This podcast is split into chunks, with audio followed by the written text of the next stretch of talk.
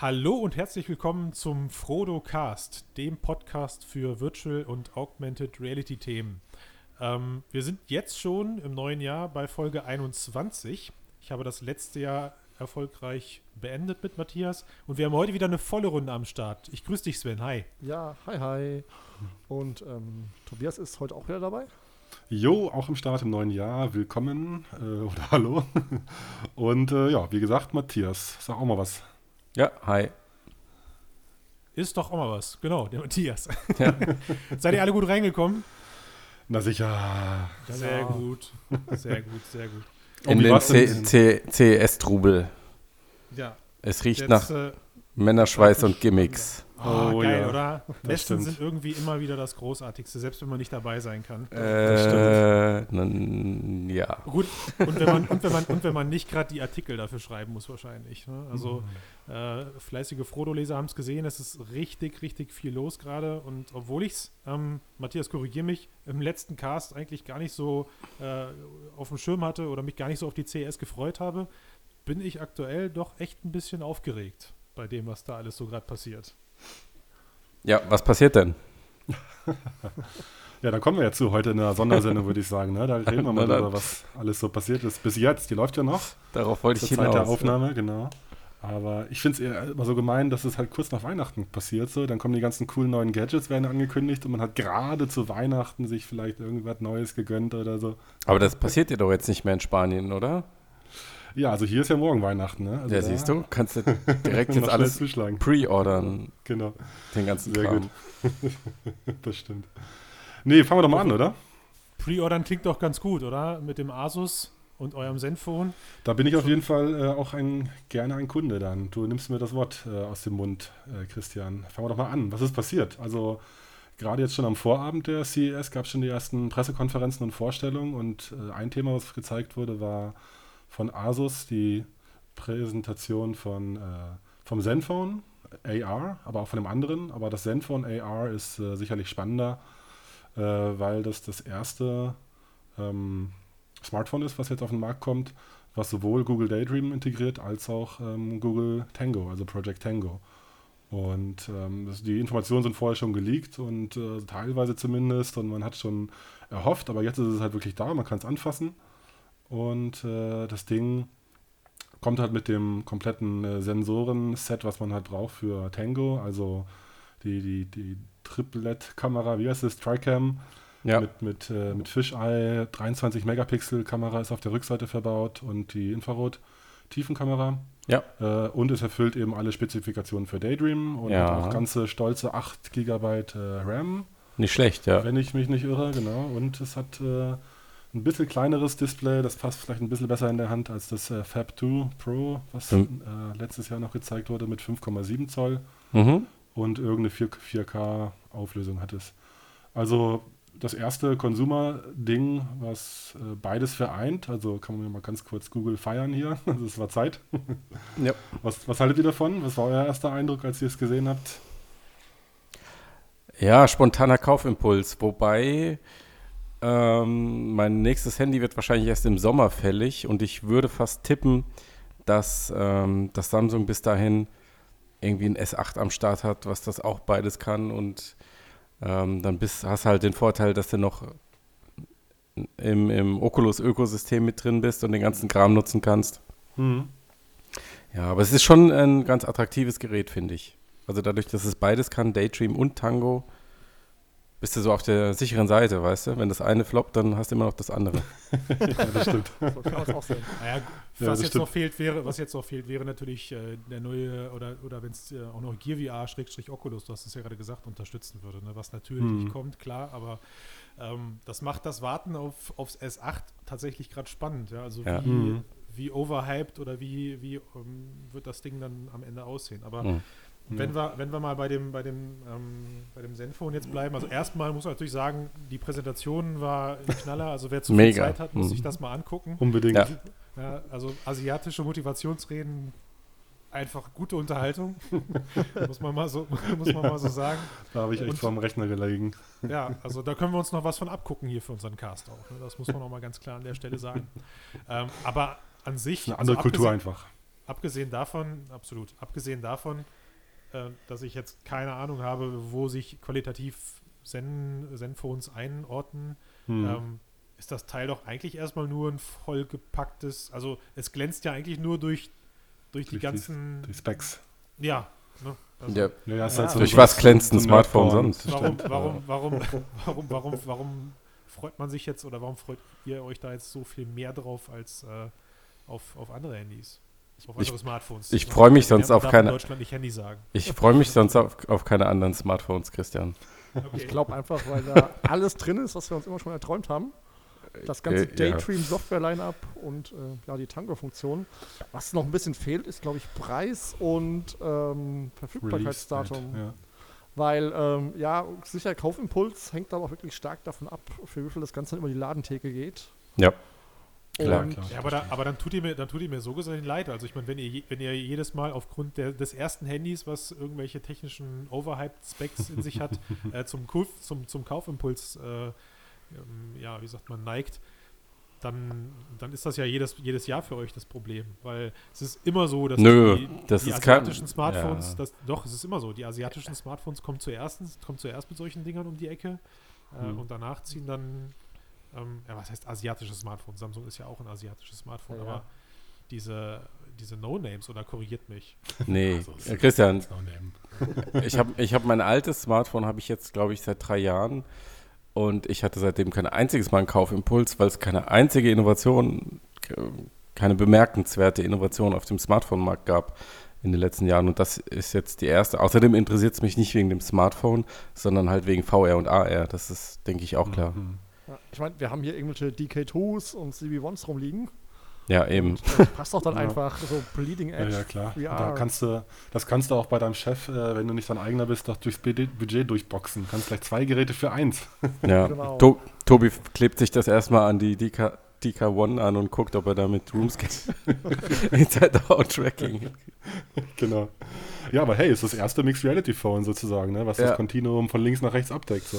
Eigentlich also, schon, ne? Ja. ja. Also wenn man jetzt Tiefenkamera und Inside-Out-Tracking als relevant betrachtet, um AR äh, zu definieren. Aber ja. ich finde schon, das ist schon ein guter Schritt. Also geht natürlich erst los jetzt, da kommen sicherlich noch viele, aber mich freut es einfach, dass wir da ja. jetzt äh, das so ein bisschen zur Commodity, also zum Standard wird, hoffentlich, mm. dass das in den Telefonen einfach drinsteckt dann so in Zukunft. Ja. Ich, ist schon bemerkenswert. Ich meine, es ist jetzt schon das zweite Gerät und laut Google soll noch eine ganze Menge dieses Jahr folgen. Das heißt, du kannst davon ausgehen, nächstes Jahr um die Zeit hast du wahrscheinlich durchaus einen App-Markt für Augmented Reality. Also mhm. was, was du bisher noch gar nicht hattest. Und ja, ich denke, genau, dass langfristig dann die Brillen davon auch profitieren werden. Weil die ja. Erfahrungen, die die Entwickler jetzt sammeln, die Ideen, die sie haben, die ja. können sie ja dann fortsetzen. Ja, ja, das stimmt. Ja. Ich wünsche mir das so sehr, dass das eintritt, was du gerade gesagt hast. das, äh, ja, ihr habt es ja Du, du zweifelst noch. Die, kennst du nicht meine prophetischen Fähigkeiten? es ist so aktuell, also diese ganzen aktuellen AR-Apps und das war auch so in der, in der äh, Zenfone-Präsentation, hat mich durch die Bank weg gelangweilt. Da ist nichts bei, wo ich sage, okay, also ich bin auch so ein Mensch, ich kaufe mir so ein Gerät, ähm, gerne aufgrund der Anwendung, auch natürlich äh, aufgrund des technischen Interesses, aber mhm. wenn es natürlich dann Anwendungen gibt, die mich wirklich begeistern, so geht das ja vielleicht jedem von euch, mhm. dann will ich das noch mehr haben. Also das potenziert das Ganze um ein, um ein Vielfaches. Und das war halt einfach so wieder der Punkt, wo ich gesagt habe, wow, nee, also äh, technische Specs hin oder her, ich kaufe mir jetzt kein Zenfone aufgrund der geilen technischen Features, sondern ich lasse das sein, weil es einfach noch keine Anwendung gibt. Mhm. Da bin ich ganz, kon ganz Konsumer in dem das Moment. Stimmt. Und ich vermute auch, Sendphone habe ich vorher noch nie gehört. Also ich weiß auch nicht, wie gut sich das überhaupt verkaufen wird und ob das dann wirklich äh, Entwickler dazu bringt, zumindest mal den AR-Teil groß zu bedienen. Aber das äh, ist ja das Schöne an dem, an dem, an dem Android Tango Prinzip, ähm, dass es ja dann im Endeffekt egal ist. Also du musst ja nicht fürs Zenfone entwickeln. Also wenn du jetzt ja, eine, eine, äh, genau. Das ist ja quasi trotzdem das, das mehr oder weniger das erste Gerät mit dieser Technologie auf dem Markt. das zweite, ja. Oder das ja. zweite, ja. sagen wir mal, ich glaube, das erste hat sich bestimmt auch nicht so das gut verkauft. Ja. Und da ist halt die Frage, wie sich ja, der aber Markt das halt gibt es ja erst seit vier Wochen. Aber eben ist ja gerade der, der Start jetzt wieder. Und wie ihr das ja auch letzte Woche schon, schon angesprochen hattet, äh, ja, ich habe reingehört. äh, ähm, da ging es ja auch drum, so mit Snap, dass dann halt so jetzt wird dann halt so, da integriert sich AR in die Apps, ohne dass man es bei Namen nennen muss und es kommt einfach so mit und die Leute nutzen es einfach so. Und das ist halt, äh, das ist jetzt da der, so ein bisschen der Startschuss, glaube ich, so, weil es sicherlich durch Android also mit Google Phones weltweit dann, das dauert sicherlich noch zwei Jahre, bis es eine kritische Masse erreicht oder so, aber wenn es jetzt wirklich zum Standard in jedem Mittel, Midrange, äh, High-End-Smartphone wird von ja. Google-Partnern, dann freue ich mich voll. Ja, ich sehe schon, Tobi, wir zwei müssen hier die Lanze brechen. ja, okay. nee, ich bin ja vollkommen bei euch. Also, das kann man ja generell zu dem Thema noch kurz abschließend festhalten. Ähm, generell finde ich die, die, die CES gerade, obwohl es auch nur die Eröffnung ist, ähm, sehr, sehr AR-trächtig. Also überall auf sämtlichen Seiten, die nicht nur VR-AR-Bezug haben, ähm, wird halt gerade über diese AR-Welle berichtigt, wie ich das persönlich noch nicht erlebt habe. Also von daher, ähm, das mhm. scheint so, scheint wirklich so zu sein, wie wir das mal irgendwann mal prophezeit haben, dass 2017 halt eben das Jahr der AR ist. Oh. Ja, zumindest was Technologien angeht. Aber VR ist, ist VR ja schon wieder vorbei oder was? Naja, das ja. ist auch noch ein Thema. Und ähm, Vive äh, bzw. HTC geht da auch äh, nächste Schritte. Sie haben verschiedenes angekündigt. Zum Beispiel für ihr Portal Viveport, was ja dieses, äh, was 2016 letztes Jahr live ging, ein mhm. Subscription-Modell, sprich ein Modell, wo man monatlich eine gewisse Summe zahlt und dafür ausgewählte Apps bekommt. Ähm, Entwickler kann entscheiden, ob er die Apps weiterhin verkaufen möchte oder in dieses Programm aufnehmen. Aber ja, dieses Programm wird an den Start gehen. Man kann sich schon anmelden auf einer gewissen Webseite mit einer Mailadresse äh, also ich finde es gut. Weiß nicht, was denkt ihr denn dazu? Wer mag zuerst? Also ich finde... Äh, Immer der, der fragt. also ich finde es auf jeden Fall ein guter Versuch so und äh, man kann sich halt überlegen, das ist, da bin ich noch nicht sicher, so, da müssten wir drüber reden. So, ist es jetzt äh, produktiv, also unterstützt es die Entwickler eher oder ist es eher abschreckend, wenn jetzt irgendwie so ein kleiner Indie-Entwickler eine super spitzende Idee hat äh, profitiert er dann davon oder leidet er dann drunter, dass er dann halt äh, weniger einnimmt? Ähm, er muss ja nicht mitmachen bei dem Abo-Modell, er kann es ja auch weiterhin nur Standalone anbieten, so als Nicht-Abo-App. Aber ich weiß nicht, ob das jetzt schon funktioniert mit dem, mit dem Abo-Modell, weil mhm. das lebt ja von einer großen Masse. So Netflix oder so, die haben eine kritische Masse erreicht, so da sind viele, viele mhm. dabei und zahlen halt so, subventionieren quasi mit. Aber mhm. ich fühlt sich für mich noch zu früh an, aber why not? Ja, ja, genau. Stimmt. Was ich mich halt frage ist, ob die ähm, Entwickler im Nachhinein noch entscheiden können, noch in dieses Programm zu kommen, weil man kennt es äh, aus dem PC-Bereich zum Beispiel von EA. Die haben auch so ein Programm, dass sie Spiele mhm. zum Beispiel ein halbes, dreiviertel Jahr verkaufen und dann sind die mehr oder minder durchverkauft und dann wird das Ganze in ihr äh, Subscription-Programm aufgenommen. Ach, dann fließen die da automatisch ein? Ja, nicht ja, automatisch. Moment, das, kann man, das kann man aber nicht so pauschalisieren, Sven. Ne? Also jetzt gerade was EA angeht. Also das klang jetzt schon wie so eine alle Games kommen Verramschung. Nein, eben Zeit nicht automatisch, rein, ne? aber oft ist dann so, wenn dann der Nachfolger kommt oder ein neues Produkt von dem Entwickler, ja. kriegt man halt das alte dann in diesem EA Vault heißt das. Und das könnte ich mir für VR auch vorstellen, dass das einfach als so eine, als so eine Art Werbung für eine neue App, die alte dann in diesem äh, Subscription-Modell auftaucht. So hier, schaut mal, das war die App, die ich vorhatte, die könnt ihr euch jetzt in eurer Subscription gratis ansehen und mhm. dann mal ein neues Produkt kaufen. Naja, also wenn ich da kurz anschließen darf, weil es passt gerade ganz gut, du hast es ja schon gesagt mit EA, das ist halt firmeneigen, also Unternehmen, äh, konzerneigen sozusagen, die konzerneigene Plattform, auch nur mit denen ihren Games. Mhm. Ist jetzt nicht so, dass da auch fremde Games drauf kommen. Nichtsdestotrotz, Tobias, hast du es ja gerade korrekt gesagt, mit so Unternehmen wie Netflix äh, ist das ja der be beste Beweis dafür, dass solche Systeme funktionieren. Genau. Wenn sie denn, wenn sie denn mit einer kritischen Masse starten. Und das hast du vollkommen korrekt gerade gesagt. Ich weiß halt nicht, ob die Inhalte, die jetzt produziert werden, ähm, die jetzt noch dieses Jahr kommen, ob das für die Entwickler attraktiv genug ist, da irgendwelche Lizenzmodelle oder irgendwelche. Ich kenne mich halt tatsächlich zu wenig aus, wie man sowas dann am Ende monetär zwischen, zwischen Plattformhalter und Content-Ersteller abrechnet. Mhm. Ähm, weiß ich nicht, kann ich mir verschiedene Modelle vorstellen, aber letzten Endes ist es unlukrativ und ich glaube, die Plattform wird am Ende nur, ähm, nur einen Kundenstamm haben und das sind die, die wirklich auch nur diese Flatrate so nebenher laufen lassen aber ich glaube nicht, dass Viveport dadurch ähm, die Chance hat, wirklich ehrliche User zu generieren, die Einzelinhalte kaufen. Ja, das Weil das, das würde ich halt weiterhin auf Steam und Oculus.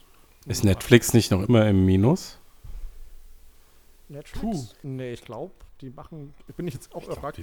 Nee, aber ja. du sagtest, EA ist ja nur EA, also PlayStation Plus wäre ja auch ein Beispiel, was ein ähnliches Geschäftsmodell genau, ist. Genau, das passt schon wieder. Aber das ist genau. halt auch, das ist halt auch wieder ein Mixed, also ein Mixed, oh Gottes Willen, da ist dieser Begriff wieder. Ein gemischtes, gemischtes Konzept. Also da sind ja zwei Games im Monat. Das genau. würde ich, das würde ich auf, auf dem äh, im Oculus Store durchaus begrüßen. Ja. Ne, weil du jeden Monat so eine, so eine kleine Wundertüte hast, mhm. die du dann aber auch bezahlst. Logischerweise natürlich einen verhältnismäßig kleinen Betrag. Ähm, aber du bezahlst dafür. Ich also ich finde es. Ich finde das, ich finde das, ich finde das, das soll es auch noch gewesen sein. Ich finde aktuell klingt das so wie so ein, wie so ein Griff nach dem letzten Strohhalm. Okay. Liveboard, habe ich so das Gefühl. Das ist so noch eine Idee, um sich von den existierenden Plattformen drastisch abzuheben. Hm. Ob es funktioniert, glaube ich aber nicht. Mhm. Okay, ja. Also ich finde, äh, also ich, ja, ich habe keine Ahnung, wie sich das finanziert. Dafür müssten wir im Endeffekt die genauen Zahlen kennen und, und wie HTC da die Gelder umverteilt. Ähm, vom Prinzip her finde ich es aber eigentlich sehr, sehr interessant, weil es ja eigentlich die Tür öffnet, äh, auch für Entwickler und vor allen Dingen auch für Konsumenten, ähm, die sehr experimentellen Sachen mhm. ähm, stärker wahrzunehmen, weil wenn die in dem Moment, wo die Leute Geld ausgeben müssen und umso mehr sie ausgeben müssen, desto mehr tendieren ja die meisten Richtung Sicherheit. Also sie kaufen das, was sie irgendwie schon kennen oder von dem sie glauben, dass sie das kriegen, was sie erwarten und weniger die Sachen, die vielleicht neu und aber unter Umständen besonders spannend sind. Mhm. Und so ein Abosystem könnte das aushebeln. Aber ist dann der Wiveport ähm, eigentlich kuratiert oder kann da jetzt dann jeder seine Apps reindumpen, weil dann wird ja eigentlich der Schrott wachsen, wenn jeder noch was vom Kuchen abhaben will von den. Sie haben immer für sich beansprucht, dass es stark kuratiert ist und dass die Qualität sehr hoch sein soll, aber ich meine, jeder, der sich regelmäßig in dem Store umschaut, weiß, dass da auch Sachen dabei sind, die, ja. Aber das Subscription-Modell könnte man ja zumindest kuratieren. Und ich denke gerade für so ja. diese ganzen 20, 15, 20 Minuten Sachen, also so La Perie und Everest VR und so, das mhm. ist durchaus auch eine gute Sache, weil gerade da wird ja viel über den Preis gemeckert und das in so einem Subscription. Ja, aber außer, dass vorstellen, du, aber außer, dass, dass du mehr Kunden erreichst, heißt, heißt das doch als Entwickler nicht, dass du dadurch mehr Kohle bekommst. Also das ist ja das Problem. Ich meine, La Perie oder guck mal, wie viele dieser kurzen Experiences im letzten Jahr dann irgendwann festgestellt haben, oh, selbst für 5 Euro werde ich nicht gekauft, ich biete mich mhm. jetzt kostenlos an, mhm. Ähm, um überhaupt Awareness zu bekommen. Ja, äh, und ich weiß halt nicht, ob, also da, das Ganze, was ihr gerade beschrieben habt, ist super, damit wir an, an gute Inhalte kommen können oder damit eben kleine Aufmerksamkeit bekommen, kleine Entwicklerstudios. Aber ob die dadurch jetzt dann wirklich Verkaufsmodelle erwirtschaften oder ob, ob die damit umgekehrt, ob die damit Geld erwirtschaften mit solchen Verkaufsmodellen, hm. wage ich zu bezweifeln, weil Viveport dann zu der Plattform wird, auf der man sich experimentelle Sachen oder kurze Sachen angucken kann. Ich glaube aber, im schlimmsten Fall, korrigiert mich, aber ich glaube, im schlimmsten Fall ist die Erwartungshaltung der User eher, dass man da halt eben, so wie Sven das gerade selber auch sagte, sich bekannte Plattformen nimmt und auf Vollpreistitel wartet. Auf ein The Climb oder sonstige Geschichten. Mhm. Und das, da mhm. weiß ich nicht, wann dann die Leute wieder abspringen. Ob wenn mhm. sie dann mhm. nach einem halben Jahr feststellen, die Subscription bringt nichts. Ja, ist eine Preis- und Qualitätsfrage, ganz klar. Ja, ja, ja das stimmt. Ja muss man halt muss man abwarten. quasi das Userverhalten mal tracken. Ja. Und das trackt jetzt Vive auch noch anders, und zwar mit dem oh, Vive-Tracker. I love it. Überleitung galore.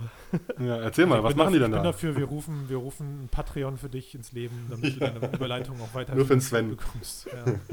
Sorry, sorry, jetzt war ich der Combo-Breaker, weiter im Text. Der Vive-Tracker, ja. ja.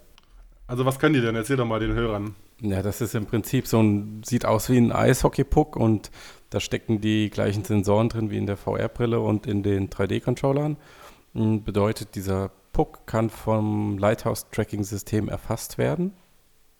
Und die Idee dahinter ist, dass man das Ding an alle möglichen Objekte an Zubehör ranschraubt und ähm, ja, die dann so in die Virtual Reality bringt. Also was, was war euer erster Eindruck von, von diesem Gerät. Die, was, was, ich mich frage, also wie bringe ich das dann wirklich in Virtual Reality? Weil angenommen, ich schraube das Ding jetzt an einen Baseballschläger, Dann mhm. habe ich ja diesen Punkt, wo ich es dran geschraubt habe in VR, aber wo habe ich dann diese Form des Baseballschlägers? Richtig, reicht natürlich nicht. Genau. Und die zweite Frage ist, wie wird verhindert, dass ich mit diesem Baseballschläger meinen 4K-Fernseher kaputt haue, weil ich den eben nicht sehe? Indem du deinen 4K-Fernseher verkaufst. Brauchst du doch nicht Brauchst mehr. Du nicht mehr. Genau. Du hast doch eine VR-Brille, Mann.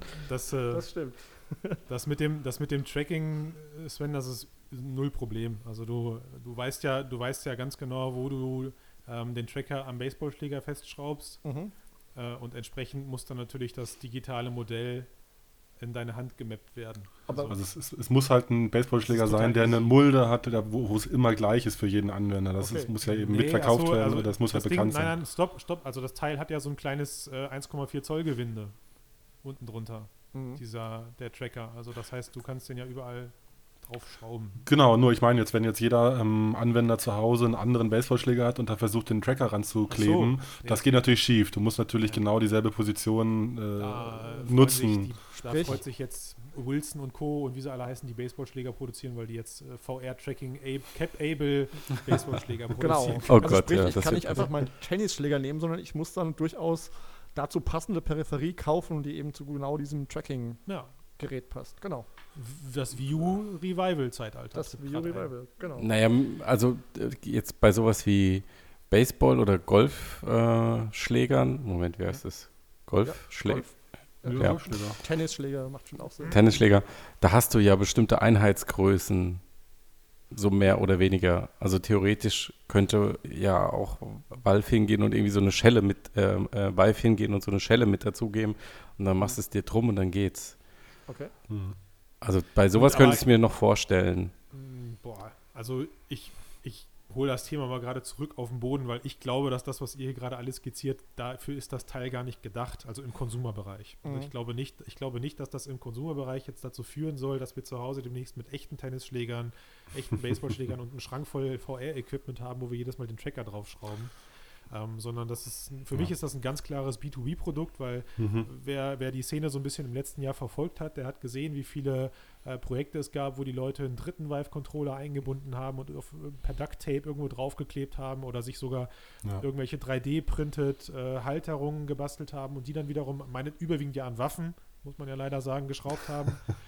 ähm, und die, die drei aktuellen Projekte, die da jetzt momentan mit dem Tracker so präsent in den Medien sind, das ist einmal der äh, tatsächlich der Baseballschläger, der wird aber dafür verwendet, dass ähm, später im, im, Sportbereich die Leute angeblich damit trainieren können. Also mhm. Also das heißt, ich habe zumindest ein realistisches Schlagverhalten, während ich so, ein, so, so mit dem Schläger aushole. Mhm. mhm. Ähm, danach gab es ja die Waffe, die da, wo dann, also eine komplette mit Rückstoß und allem drum und dran und jeder Knopf ist eben an, oder jeder Waffenhebel und Schalter funktioniert halt dann eben auch, weil, das wurde ja bisher, glaube ich, noch nicht erwähnt. Wenn nicht, sorry, habe ich nicht zugehört. Äh, da ist ja auch ein kleiner USB-Anschluss dran. Du kannst also auch von dem Gerät, wo du das draufschraubst, USB-Daten übertragen, wie also Controller-Knöpfe oder andere Sachen, mhm. die dann eben über den, über den Vive-Tracker mit äh, an, in die, in die VR, VR übertragen werden. Ähm, und das dritte und meinetwegen, meiner, meiner Meinung nach auch aktuell spannendste Ding, was wir da gezeigt haben, ist ähm, Feuerwehrschlauch, also der Kopf zumindest davon, ähm, wo tatsächlich sogar äh, Gyrosensoren drin sind, die eben diese Gewichtsverlagerung so ein bisschen simulieren. Ich weiß nicht, ob ihr mal so ein, so ein Gyroskop, so ein, es gibt ja diese handgroßen Gyroskope, mhm. die man so drehen kann in der Hand hattet. Ne, das ist schon echt, echt interessant. Ähm, und das soll natürlich auch für Trainingszwecke eingesetzt werden. Und da da sehe ich das Teil ganz massiv in Zukunft. Mhm. Da gebe ich dir auch recht, ähm, wobei ich mir nicht sicher bin, ob HTC nicht trotzdem versuchen wird, das so zu vermarkten, wie du es am Anfang beschrieben hast. Nämlich, dass irgendwie, wenn es nach ihnen geht, am Ende jeder einen Schrank voller VR-Zubehör. Ich meine, die Nintendo-Strategie eigentlich so, ne? Die haben es auch geschafft über ja, die ganzen naja, Plastikquatsch. Das, das, hat nie, das hat aber nie Nintendo gemacht. Also das ist so, das, das kommt von ganz alleine, weil sich eben alle Hersteller äh, dem Ding bedienen. Also HTC muss da gar nichts für tun, sondern das passiert eben von ähm, jedem chinesischen oder asiatischen Unternehmen, das eine Spritzgussmaschine oder sowas hat. Right. Die fangen halt jetzt, die ja. fangen halt jetzt an und produzieren so ein Zeug. Ja, und natürlich ja. wird, natürlich werden wir das auch im Konsumermarkt sehen, aber äh, hm. ich muss euch am wenigsten erklären, dass wenn es keine Spiele dafür gibt, die das Zeug unterstützen, das Ganze auch schnell wieder ja, ja. auf Kleinanzeigen landet oder gar nicht erst gekauft wird. Aber ich denke, gerade sowas wie Sports und Golf kann ich mir durchaus gut vorstellen und die Peripherie, das wären halt 10 Euro Plastik Dinger sein, wie es eben bei der Wii genauso war. Kannst du auch den Controller nehmen, wenn du, wenn du, wenn du keinen Wert auf die Haptik legst. Also der Controller als solches reicht doch naja, aus. Naja, was heißt der Controller? Also ich, ja, also ich finde schon auch, dass es eben, ich habe es mir schon auch gewünscht, also wir hatten auch schon Projekte, wo wir dann Super, halt die, ja. die Kamera alignen mussten, also die echte Kamera vielleicht oder ein physikalisches Objekt musste gematcht werden. Bei den Automobilern war es dann eine Sitzkiste, die echt ist vielleicht, die man dann austauschen will gegen eine virtuelle und so. Und da muss es halt auch schnell und gut gehen und dann immer einen Controller da irgendwo hinlegen oder so. Das ist ja auch Verschwendung eigentlich. Ja. Und du willst es halt ein kleineres Bauteil haben, was du fest arretieren kannst ja. Ähm, und, und fertig so. Und, und davon hätte ich mir gerne zehn Stück gewünscht, so einfach. Und das ja. finde ich super. Und das ist, das ist genau ein, ein super guten Punkt, den du gerade ansprichst, weil das haben wir uns alle gewünscht. Und die einzigen Leute, die es machen hätten können, waren die Leute, die diesen ähm, relativ teuren Workshop besucht haben, wovon ich jetzt keinen persönlich kenne ähm, die danach dann eben die Motion Tracker ja mitbekommen, um ihre eigenen Devices dann so umzusetzen. Mhm. Äh, und ich glaube, das ist, das ist auch eine Konsequenz daraus, dass dieser Workshop nicht wie erwartet gezogen hat, meinetwegen für ein paar große Industriekunden. Und das Teil quasi diese Track Your Own Devices einfach total marktfähig macht. Also also ich gebe geb dir recht, mhm. dass das genau die Lücke schließt, aber meinst du, dass es wirklich daran lag, dass der ähm, Workshop nicht gezogen hat? Ach so, nee, also sorry. Ich, nee, nee, sorry. Ich, glaub, ich glaube eher, dass es äh, ein klares Feedback auch war von Leuten. Also nicht, nicht jeder ist jetzt scharf darauf, Produkte herzustellen, die halt, wo du dann darauf achten musst, dass die Lighthouse-Tracker ja. eingebaut werden, weil das ist halt ja. nicht easy. Ne? Du ja. musst halt auch gewisse ähm, technische Spezifikationen einhalten. Es ist aber super einfach, ein standardisiertes Produkt irgendwo drauf zu schrauben. Mhm. Ja, ein typisches Gewinde und fertig so eben. Also von daher glaube ich, dass einfach mit einer der, der, der Feedback-Runden mit Sicherheit mit sich gegeben hat, jo, war ein cooler Workshop. Äh, aber für das, was wir vorhaben, reicht eigentlich ein kleines Gerät, was wir irgendwo dran schrauben, weil wir wollen jetzt nicht irgendwie ein Gerät nachbauen, was wir tracken wollen, um da eure Sensoren reinzubauen, ein Pappkarton mhm. oder ja. äh, tatsächlich irgendwelche, vielleicht, vielleicht auch irgendwelche massiven Bauteile, ja, nimm mal so einen Baseballschläger. Mhm. Klassisches, klassisches Beispiel. Ja, also da kommt jetzt dann irgendwer hin, der ist, der, die sind da hingefahren und gesagt, wir wollen das gerne im Sportsbereich testen. Äh, dann macht der Typ den Workshop und stellt fest, ja, alles super, aber wie ich jetzt irgendwie äh, Lean da meine Sensoren in unsere Holzbaseballschläger einbauen soll, ohne das Gewicht zu verfälschen, keine Ahnung. Aber so ein Ding oben drauf geschraubt oder an die Seite geschraubt, geht vielleicht noch. Hm. Aber hey, so what? Ja. Also da ist äh, eine ganz viel Mutmaßung drin. Ich finde es super, das Teil.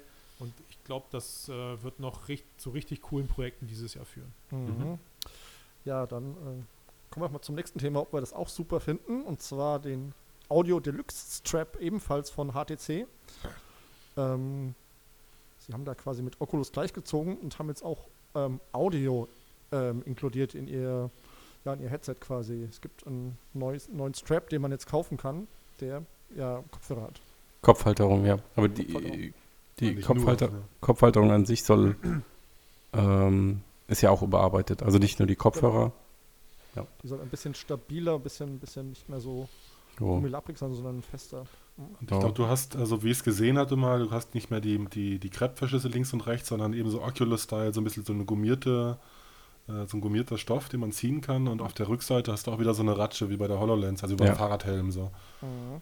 Also ja, ich denke, wir sind. Ich ja direkt, da hake ich ja direkt mal ein, weil ja. du gerade sagtest, äh, Tobias, ähm, Oculus, Oculus-Style, also das Ding ist alles, aber nicht Oculus-Style. Also ganz klar. Habe ich das gesagt? Zum, Nein. Ja, im, Vergleich zum, im, Vergleich zum, Tracker ist es auf jeden Fall ein Konsumerprodukt. Ähm, aber also was die da designtechnisch gemacht haben, hat mich echt erschrocken.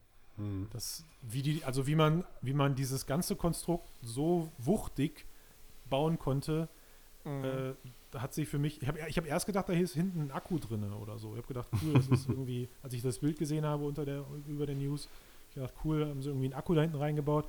Und auch die Kopfhörer, die haben ja eher so eine, äh, so eine, so eine ohrumschließende, aber trotzdem ohraufliegende Form und sehen total retro aus. Also, boah, das Teil sieht nicht gerade schlank und bequem aus, sondern sieht für mich eher so aus, als ob das die Vive nochmal um ein Kilo schwerer macht. Mhm. Was naja, ich auch okay. sagen muss, äh, ich, ich finde, sie haben eine Chance vertan, weil seit ich PSVR habe, weiß ich einfach diesen Tragekomfort zu schätzen. Und mhm. es wäre vielleicht schwer gewesen, klar, diese, diese Art der Halterung noch nachträglich bei der Vive einzubauen, aber ich glaube nicht, dass es unmöglich wäre. Und wenn man sich alle neuen Headsets mal so anguckt, sind die genauso gemacht wie eben die PSVR. Und das mhm. hätte ich mir eher gewünscht, als das, was sie jetzt da gerade rausbringen möchten. Ich ja, ich hätte mir auch eher so. Ja. aber die, die ganz kurz, Sven, greifen hm? die nicht alle oben die Brille an, die äh, stirntragenden Systeme? Ja. Genau. Also du, du mhm. musst ja dann, müsstest, hättest ja dann irgendwie oben dran eine Halterung an die Vive schrauben müssen, oder? Also wie gesagt, ich bin kein Produktdesigner, ja. aber du hast ja, das Ding greift doch an den Seiten an. Also da, wo jetzt auch die Straps sind. Na, der Headstrap greift da auch oben an, oder? Du hast ja, ja auch oben drüber noch den. Stimmt, ja. Aber ich, ich, weiß es, wie gesagt, nicht, aber. Ich, weiß, ich, ich kann mir schon auch vorstellen. was du meinst, ja, ja, ja, ich bin voll bei dir. Ich kann mir auch vorstellen, dass es nachträglich nicht mehr, um es abwärtskompatibel zu halten, dass man eben die, die Brille an sich noch nutzen kann, dass es dann halt äh, zu, zu nicht möglich war, das so auszutauschen. Ja, also ich denke auch, es wäre nett gewesen, eine, eine grundsätzlich ähm, verbesserte Version oder zumindest ergonomisch verbesserte Version zu sehen. Ja. Weil, wenn man ehrlich ist, gerade HTC Vive hat es nötig. Mhm. Wie gut das neue Teil jetzt ist, ich. Also ist schwierig zu beurteilen, wenn man es nicht auf dem Kopf hatte. Vielleicht ist es ja super bequem. Also es wirkt aber schon so, dass man es ein bisschen schneller auf- und absetzen kann oder verschiedenen Leuten schneller ja. geben kann. Dass man halt hinten einmal ratscht und nicht irgendwie links und rechts die Klets suchen muss und dann fallen die wieder auf oder so kam mir so vor, aber trotzdem Gewinn für mich auch PlayStation. Also die, die, die Baseball-Kappe ja. quasi, die ja die, die Rift auch ist. Und die Kopfhörer sind natürlich super. Also Kopfhörer will man einfach dabei haben und möchte nicht irgendwie demjenigen, dann steht da noch ein Kopfhörer danach in die Hand drücken und sagen, jetzt zieh den bitte stimmt, auch noch auf. Ja, stimmt. Mhm. Also das, das, da stimme ich dir auch bedingungslos zu. Mhm. mhm. Aber wenn ihr mal überlegt, wie groß der Sprung war vom D, D, äh, DK2 äh, Oculus Rift Entwickler Kit auf die CV, Mhm. Und dann vom HTC Vive Entwickler-Kit auf die Pre und dann, das war ja quasi die finale Version. Mhm. Ähm, da hat ja relativ wenig Veränderung stattgefunden.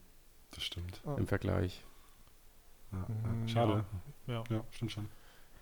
Ja, gut, sie haben halt, also ich glaube, sie haben halt auch so ein bisschen das Nachsehen, was das Design angeht, da wieder aufgrund der Fotosensoren, die da außen dran angebracht Wahrscheinlich, sind. Wahrscheinlich, ja. Das ist, glaube ich, einfach so ein, ein, ein nicht zu unterschätzender Punkt vielleicht. Äh, aber trotzdem bin ich mir sicher, dass wir äh, auch, von, auch von HTC mit der nächsten Generation Headsets da was Schlankes und Schönes, also was, was ein deutlich schöneres Produkt sehen werden. Das haben die, glaube ich, alle selber verstanden. Mhm. Ich habe so ein bisschen auch die Vermutung, das war damals auch Zeit, ein Zeitgrund. Die wollten raus mit dem Ding und das schnellstmöglich. Und da mhm. fällt sowas als erstes hinten runter. Ja, ja. Genau. aber die Kamera musste schnell noch rein. ja, die musste noch und, und auch nicht, äh, nicht gerade klein angekündigt werden, richtig? Ja, das stimmt. Bim Bam. Ja. Gut, okay. dann kommen wir doch mal von der großen Vive äh, zu großen Datenmengen bei Pixeln. Und zwar hat Intel ähm, Begeber 360-Grad-Videos vorgestellt, ähm, die pro Pixel 30 Gigabyte verbrauchen. Äh, ist eine Zusammenarbeit mit Hype VR und sie hatten da auf ihrer Pressekonferenz. Das war anders. Pro, ähm, pro Bild pro Sekunde 3 Gigabyte. Also bei 60 Bildern pro Sekunde, 60 FPS laufen die ähm, Videos, hast du 180 Gigabyte pro Sekunde. Ja, ich weiß nicht, hat er, aber ich glaube, der Typ hat in der Präsentation gesagt, äh, 30 Gigabyte per Pixel oder so. Aber gut, da kann ich mich auch Drei, haben. Ja. Auf jeden Fall eine Menge. Auf jeden Fall eine Menge. Mehrere Terabyte für wirklich lange Videos. Aber im Prinzip sah das, was man in der Demo gesagt hat, super aus. Sie haben da auch zig Kabel verlegt und sie haben den Presseleuten, glaube ich, über 200, die da waren, allen eine Rift auf den Tisch gepackt. Ähm, das war echt krass. Also sehr beeindruckend, das Ganze, die, diese Veranstaltung, diese 250 Leute gleichzeitig, ja.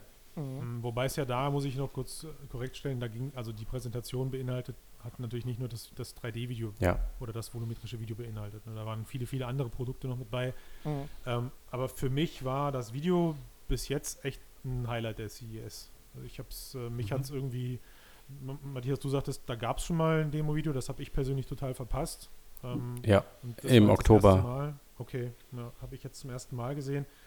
Mega cool, mega beeindruckend. Also das ist wieder so als, als einer der 360 Grad Film-Menschen, äh, die das, oder als einer der wenigen Leute, die das nicht so gut findet aktuell, ist das wiederum eine Geschichte, wo ich mich wirklich drauf freuen würde, da Inhalte drin zu sehen, also gefilmte Inhalte. Mhm. Ich glaube aber nicht, glaubt ihr, oder umgekehrt gefragt, ich formuliere es mal als Frage, ähm, glaubt ihr denn, dass man da alsbald was von mitsehen wird oder also die Info ist ja, dass sie an einer Kompressionstechnik arbeiten, die aus mehreren Terabyte ein paar Gigabyte machen soll. Wenn die fertig ist und wenn die gut funktioniert und die Qualität noch okay ist, ja, aber bis dahin sehe ich das nicht, weil im Moment braucht man, glaube ich, einfach riesen Storage, um das Ganze wirklich betreiben zu können. Das ist die eine Sache und ich denke auch, dass der Produktionsprozess mhm, noch genau, extrem das, komplex ist. Und ja. die können das vielleicht in ihrem Kämmerchen da für ein 30-Sekunden-Video äh, ähm, zusammenzimmern, wenn sie ein halbes Jahr dran arbeiten. Aber die Frage ist ja, okay, wann kann wirklich ein normaler Filmemacher irgendwie ein Gerät kaufen, äh, womit er rausgehen kann und sowas in einem Tag erstellen kann, oder? Naja, also wer weiß, wie, wer, wer, weiß, wie so ein 3D-Laserscanner funktioniert. Für mich ja. ist das auch der Grund, warum es ja. ähm, eine Standszene ist. Also dass das eben aktuell eben. Klar. Also ja. ganz kurz, äh, wir hatten ja ne, also technisch gesehen wird ja ein normales Kamerabild mit einem 3D-Laserscan kombiniert. Genau. Mhm. Der 3D-Laserscan liefert die Tiefe. Was mich immer so noch ein bisschen daran interessieren würde, kann ich denn auch hinter Objekte gucken und wenn ja, wie haben sie das gelöst? Also mhm. Matthias, du sprachst gerade so die Handarbeit an. Ich glaube, die spielt da einen großen, eine große Rolle. Denke ich auch, ja. ja. Es muss irgendwie eine Mischung so aus Fotogrammetrie und Video sein eigentlich. Ja. ja, und aus wie vielen Perspektiven nimmst du denn auf? Irgendwie gibt es ja doch immer noch ja. Verschattung, wenn du nicht genug hinstellst. So, ja. Ja. Aber nichtsdestotrotz, da tut sich was. Und das, ich finde es gut, dass neben Lytro oder Lytro, Lytro, ich sage jetzt Lytro, dass, dass neben Lytro mhm. da jetzt immer mehr Leute auch handfeste Geschichten an die Öffentlichkeit bringen. Und das lässt mich so langsam wieder innerlich meinen nächsten Hype fokussieren, nämlich volumetrische Videos. Also aber ich glaube, das dauert noch eine ganze Weile. Ich glaube, ja, das dauert noch eh eine ganze Weile. Aber ich finde es auch geil. Ja, definitiv, das, was wir wollen.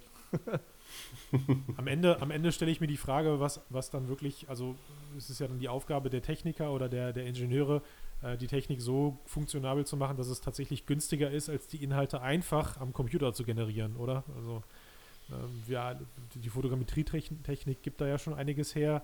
Äh, ich lichte quasi einmal meinetwegen ein Filmset ab oder ich erstelle das Set sogar direkt ja. äh, am Computer und dann habe ich halt mich mit diesem Problem, muss ich mich da nicht mehr rumplagen sozusagen. Dann ist das kleinere Problem, ich meine jetzt gerade digitale Anführungszeichen, ist dann, wie kriege ich echte Schauspieler in eine digitale Umgebung und ich glaube, das lässt sich einfacher lösen, als wie filme ich volumetrische Inhalte irgendwo im tiefsten Dschungel oder wie seht ja. ihr das?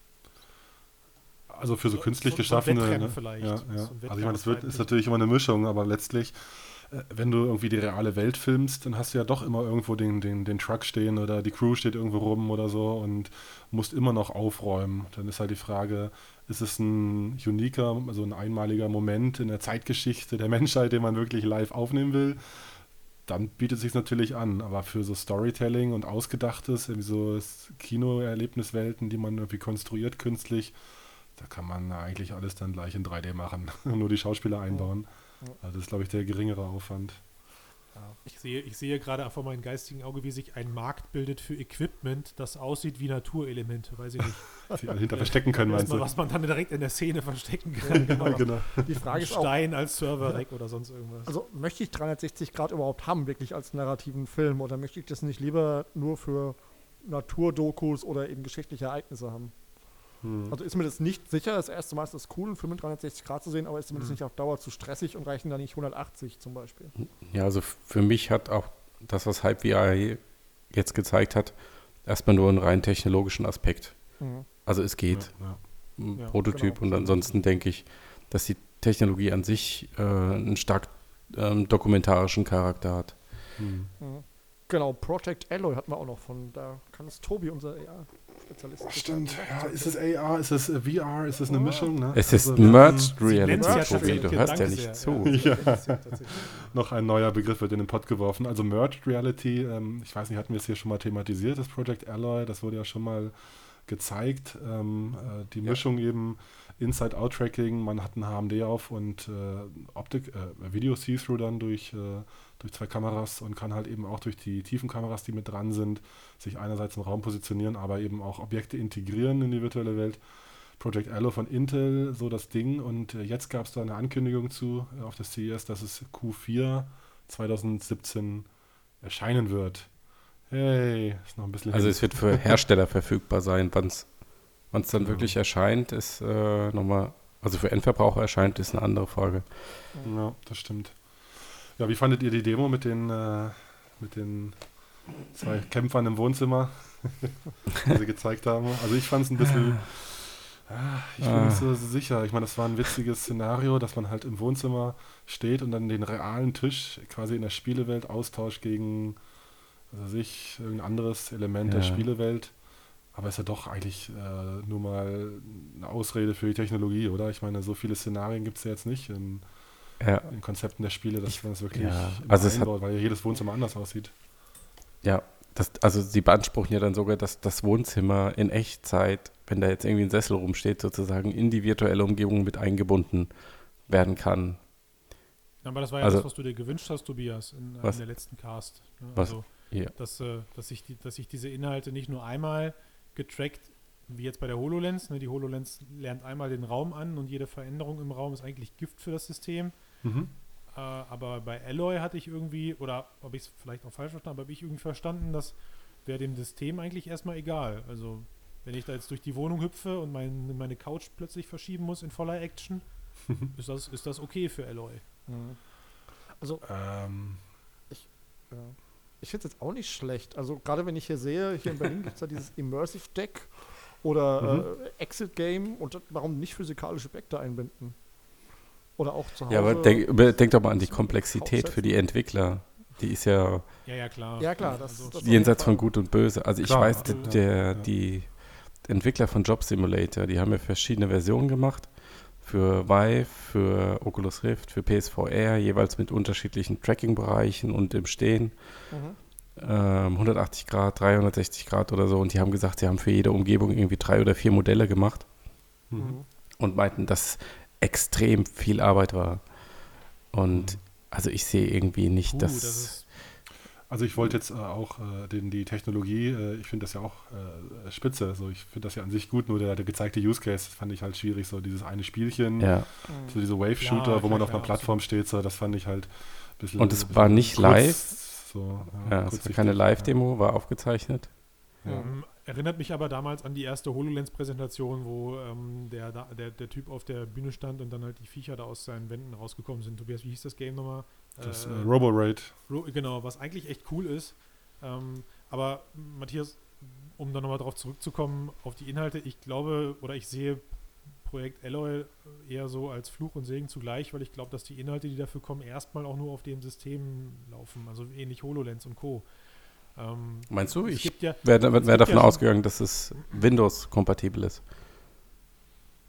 Ja, aber ich, also nein, ich meine, dass die Anwendungen, die das gezeigte oder das volle Feature-Set von äh, Alloy nutzen, am Ende irgendwelche Anwendungen sind, die meinetwegen Exklusivinhalte darstellen, die wirklich nur für Alloy programmiert wurden. Hm. So wie, so wie hm. Young Conquer für die HoloLens. Also das hm. ist ja, hm. Young, das ist so ein Konzept, wer es nicht kennt, das ist so ein Spielkonzept, wo du mit der HoloLens deinen Raum abscannst äh, und danach versuchten, versucht Young Conquer, also das Spiel mit dem, mit dem kleinen äh, Eichhörnchen, dann so eine Art generisches Jump-and-Run-Game in dein Wohnzimmer zu bauen.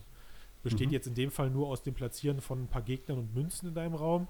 Äh, und wenn du dann mit dem, mit dem, mit dem, mit der Spielfigur von dem Tisch runterläufst, dann fällt er halt wirklich den Tisch runter und landet dann meinetwegen mit einer witzigen Animation noch auf dem Boden. Das war es dann aber auch. Mhm. Ich, ich gehe aber nicht davon aus, dass man das zukünftig auf einer Plattform sehen wird, unabhängig von der Finanzierung dahinter. Mhm. Und ich ja. habe so, das, hab so das Gefühl, dass sowas bei Alloy auch passieren wird. Ja, aber dann ist es eigentlich weg vom Fenster. Also ich ja, gehe fest davon ja, ich gehe fest davon aus, dass es äh, sich in das Windows VR-Ökosystem einfügen wird.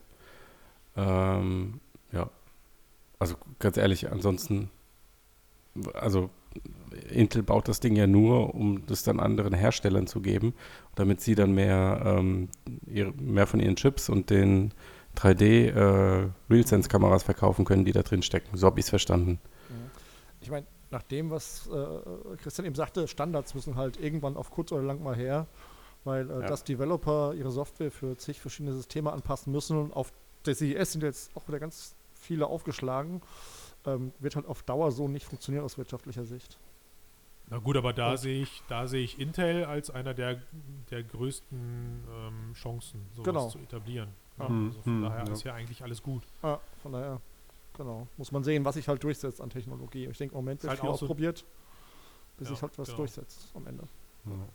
Das stimmt. Eigentlich sollte, eigentlich sollte man froh sein über all die ganzen Sachen, die da jetzt wirklich für teuer Geld ähm, den Markt in irgendeiner Form versuchen für sich zu gewinnen, weil am Ende ist der Konsument derjenige, der, da, der, davon, der davon nur profitieren kann. Wenn sich denn dann irgendwas rauskristallisiert, es führt halt einfach aktuell nur äh, auf zu einer großen Unsicherheit. Aber ich, ich, glaube, wir nehmen das auch wieder hier in unserer, in unserer Viererrunde, plus eventuell auch viele der Zuhörer, ganz anders wahr, weil wir tagtäglich oder eben oft mit den ganzen Themen zu tun haben. Mhm. Das sind ja jetzt keine Produkte, die kurzfristig gesehen an irgendwelche Konsumer ran wollen.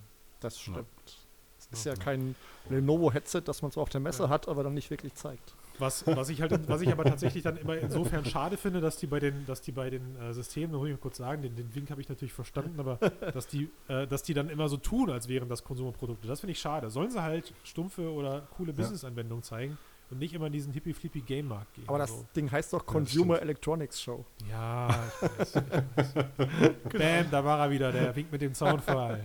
Genau. Ja. Christian. Über Lenovo schweigen wir, glaube ich, einfach mal elegant. Boah. Ja, das erste Holographic-Device vom, vom Dritthersteller jetzt, ne, was gezeigt wurde. Ja, gezeigt. Leider, also im Sinne von. Man durfte es aufsetzen. genau. genau. Und dann gab es noch ein paar andere schöne Brillen mit irgendwelchen, keine Ahnung, 4, 8K-Displays und so weiter. Ja, aber da muss man sich schon fragen, was geht bei den Produktmanagern im Kopf vor, oder? Das stimmt. Ja hey, ich habe gehört, irgendwas mit VR wäre toll auf der CES. Lass, genau. mal, lass mal was zeigen. Lass ja, mal das, eine Plastikhülle hinstellen. Ja, wir nehmen einfach den Prototypen mit und erzählen, genau, erzählen, das funktioniert nicht. Also Hauptsache, gehört, man kann was aufsetzen. Ich habe ich hab gehört, dass, ich weiß gar nicht mehr von wem, aber auf der, äh, auf der AWE letztes Jahr hat Meta das auch gemacht. Punkt. Die hatten, die hatten ihre Meter dabei und haben sie nicht gezeigt. Also warum nicht? Ach. Also sie haben sie gezeigt, aber nur äh, ohne sie anzuschalten, meinst du? Genau, ja. ja sie hatten ja. den Rechner vergessen. Das war auf der IFA mit dem HoloLens auch nicht anders. Oder Man auf der IFA? sich in einem Glaskasten oh. angucken. Stimmt. ja, genau. also das war's dann so fangen sie alle an, hey Leute, so fangen sie alle an. ja, ja. Herrlich. Ja, gut. Ja, was es denn noch alles so gab, könnt ihr dann bei Frodo nachlesen. Es gab ja dann noch das ein oder andere Produkt auf der CS. Gadget-Schlacht. interessant sein könnte. Gadget-Schlacht. Das ist auf jeden genau. Fall eine Gadget-Schlacht. Ähm, ja, das stimmt. Ja. Ist die Frage, schauen wir mal in einem halben Jahr oder in einem Jahr, was davon noch übrig bleibt. Genau. Braucht man gar nicht so weit gucken. Das äh, ja. kann man sich einfach das Wii-Zeitalter angucken. Ich glaube, da liegt jetzt noch viel Zubehör im Keller, aber nichts wird mehr verwendet. Naja, naja. das heißt drum. Es geht ja erst los. Wir sind gespannt. Genau. Jo. So wie die CSS, die geht auch erst heute los für die Besucher. Stimmt, ja genau. genau. voll im Gange, wenn genau. ihr das hört. Wir sind, glaube ich, bei uns geht es nicht mehr weiter, genau, wir sind, glaube ich, fertig. Oder ja. mal, ich übernehme mal dein Part, Sven. Liked uns, oh, ja. gibt uns Sterne nach oben und die Daumen zur Seite auf allen Plattformen, die ihr kennt und liebt. Ähm, wir freuen uns über ganz viel Feedback und sind auch wieder in der nächsten Woche für euch dabei. Von daher verabschiede ich mich mal für meinen Teil. Ciao zusammen. Ich auch. Ciao. Ja, Tito. Jo. Bis dann. Also, ciao da draußen. Bis nächste Woche.